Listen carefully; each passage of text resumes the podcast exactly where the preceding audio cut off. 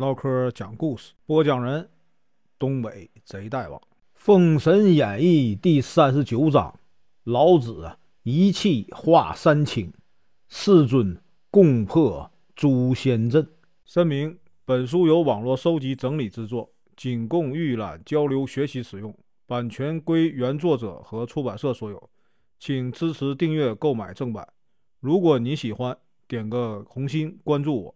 听后续。第二日啊，姜子牙来到关下，只因呢韩生兄弟给周兵带来的损失太大，无法啊饶恕。他当着韩荣的面啊斩了两个人。韩荣啊痛失骨肉，心如刀割。他见守不住关隘了，大叫一声，从城上啊跳下，自杀身亡。武王呢命人厚葬了忠义的韩荣父子。转眼到了哪吒康复下山之时，太乙真人呢让这个哪吒吃了三枚啊活枣。不一会儿啊，哪吒身上长出啊三头八臂。哪吒一惊，不高兴地说：“师傅，这些手有什么用啊？枝枝杈杈的，比这个树枝啊还碍事儿。”真人笑道：“这孩子，人家都愿意啊多出啊本事，你倒嫌弃，将来。”你跟江上啊过五关用得着，此术啊随你心意，时隐时现。哪吒呢？这才喜欢。真人传授了他此术隐现之法，又将呢九龙神火罩和阴阳剑呢给了他。哪吒拜辞了师傅，兴冲冲的下山了。姜子牙夺了泗水关呢，带兵啊继续前行，来到了。界牌关，忽然呢想起师尊提醒，界牌关遇啊诛仙阵，他连忙啊命令军兵啊扎营，不要轻举妄动。不一会儿呢，黄龙真人就来了，提醒他搭建了炉棚，迎接各处上仙。没几日呢，广成子、赤精子等十二上仙呢都来齐了，他们一起啊去观看诛仙阵。多宝道人呢，看禅教门人来了，用手啊发出掌心雷，现出阵来。只见呢阵中啊怪物森森，杀气腾腾，四角啊各悬一剑，真是啊触目惊心呐。多宝道人嘲笑他们破不了诛仙阵，众仙呢隐隐下来，不与他计较。回到了炉棚没多久，只听空中仙乐。元始天尊呐，坐九龙沉香辇徐徐而来。次日啊，半空中仙音响亮，碧游宫的通天教主坐着魁牛，带着大小众仙呐也来了。元始天尊来见通天教主啊，说：“贤弟呀，为何设此恶阵呢？当初啊，咱们共议封神榜。”根行深者成仙道，根行啊稍次者成神道，根行啊浅薄者成人道。如今呢，纣王无道，气数已尽呢。周氏人名，应运呐当兴。贤弟不是不知，为何失信呢？而且这朕的名字实在可恶啊！诛仙二字，岂是你我道家所为之事？通天教主说：“师兄不必问我，只问你们门人广成子便知。”元始呢叫来广成子，广成子呢便把三晋呐碧游宫的事儿从头到尾的说了一遍。通天教主问他：“你呀，是不是骂我的教下是非不清，好歹不分呢？都是羽毛禽兽啊！”元始说：“贤弟啊，你莫怪广成子。”广成子的为人我清楚，实在是啊，你门下任意妄为，何况你不分更行啊，如何一概收留？自然会有摆弄是非之人呢。通天教主不满地说：“看来道士啊，我的不是了，什么都别说了，还是啊，在此阵一决高下吧。”元始天尊知道多说无益，便随这个通天教主啊。一起看阵。元始天尊回来以后啊，南极仙翁问他为何不破阵。元始说：“我虽掌管呐此教，但是师兄在我之上，不能越位。”忽听呢，半空中啊，仙乐悦耳。只见呢，玄都大法师牵着板脚青牛，老子呢坐在上面，一同啊飘落下来。元始天尊率领众门人呢来迎接。第二日啊，天亮，老子啊见到了。通天教主便责怪他呀，不明事理。通天教主不服气地说：“师兄啊，不要偏心。若把广成子交给我，我就撤阵。”老子说：“此事啊，都是因为你啊偏听偏信，大发无名之火。莫说广成子没说过此话，就算说过，一个守清规之人，岂能大动肝火呀？你听我话。”速速撤阵，回呀！碧幽宫反省改过，尚能呢掌管截教。否则呀，拿你呀去紫霞宫见师尊，将你呀贬入轮回，永不能啊再返碧游宫。那时啊，可是追悔莫及呀！通天教主听得恼羞成怒，说呀：“李耳，我和你呀同门手足，你竟然要灭我！”我怎么就不如你了？我不撤阵，你敢破吗？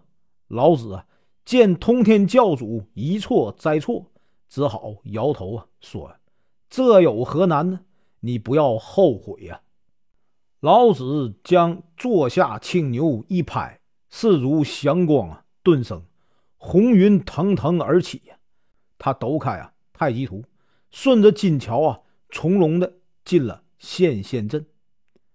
通天教主见老子昂然直入，气得放出手中雷，轰隆一声啊，震动了献仙镇门上的宝剑。这宝剑一动啊，任你是人是仙，脑袋皆落。老子笑道：“通天贤弟呀，不要无礼，看我扁拐呀！”便向通天教主啊劈面打来。通天教主见他进了阵。好像啊，入了无人之境啊，气得满脸通红，拔剑呢相迎。刹那间呢，山川震动，乾坤荡漾。老子呢边斗边想，他只知啊比道术高低，却不知修身养性才是根本。待我戏弄戏弄他。老子呢把鱼尾冠一推，只见呢头顶上的元气化为三清。大战正酣，通天教主发现东边来了一个道人，竟啊不认识。此人大呼啊：“李道兄，我来助你呀一臂之力。”通天教主忙问是谁，道人说：“我是上清道人。”一会儿呢，南边来了个玉清道人，北边呢又来了一个太清道人，一边呢帮老子对付通天教主。四人呢或上或下。忽左忽右，逼得这个通天教主啊满腹狐疑，只有招架之功啊。他的门人见这三位道人带着霞光万道、瑞才千条，心里呢暗暗的羡慕。老子借用分身术啊，迷惑通天教主。忽然呢，一声钟响，三位道人呢不见了。通天教主一怔，老子趁机呀打了他。几扁拐，多宝道人见师傅吃了亏，急来啊帮忙。老子用烽火蒲团把他卷回了玄都去了。老子呢也不恋战，出了献仙阵呢回去了。元始天尊带众门人笑着来迎接老子，回到炉棚。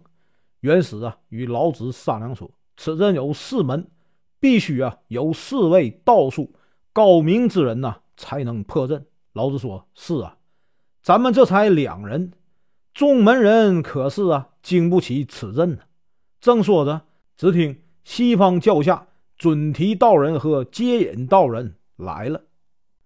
老子笑道：“实在是妙啊！两位道兄必是啊为破诛仙阵而来，想要啊度与西方有缘之人吧？真是太好了。准提道人点点头，问道：“这镇里有四口宝剑呢，都是开天辟地的时候了宝物，怎么都在截教呢？”老子说：“当初师尊在分宝岩、分宝物啊，以镇守各方。后来呢，这四口宝剑呢，都给通天贤帝得去了。既然四位圣人凑齐了，咱们决定啊，明天破阵。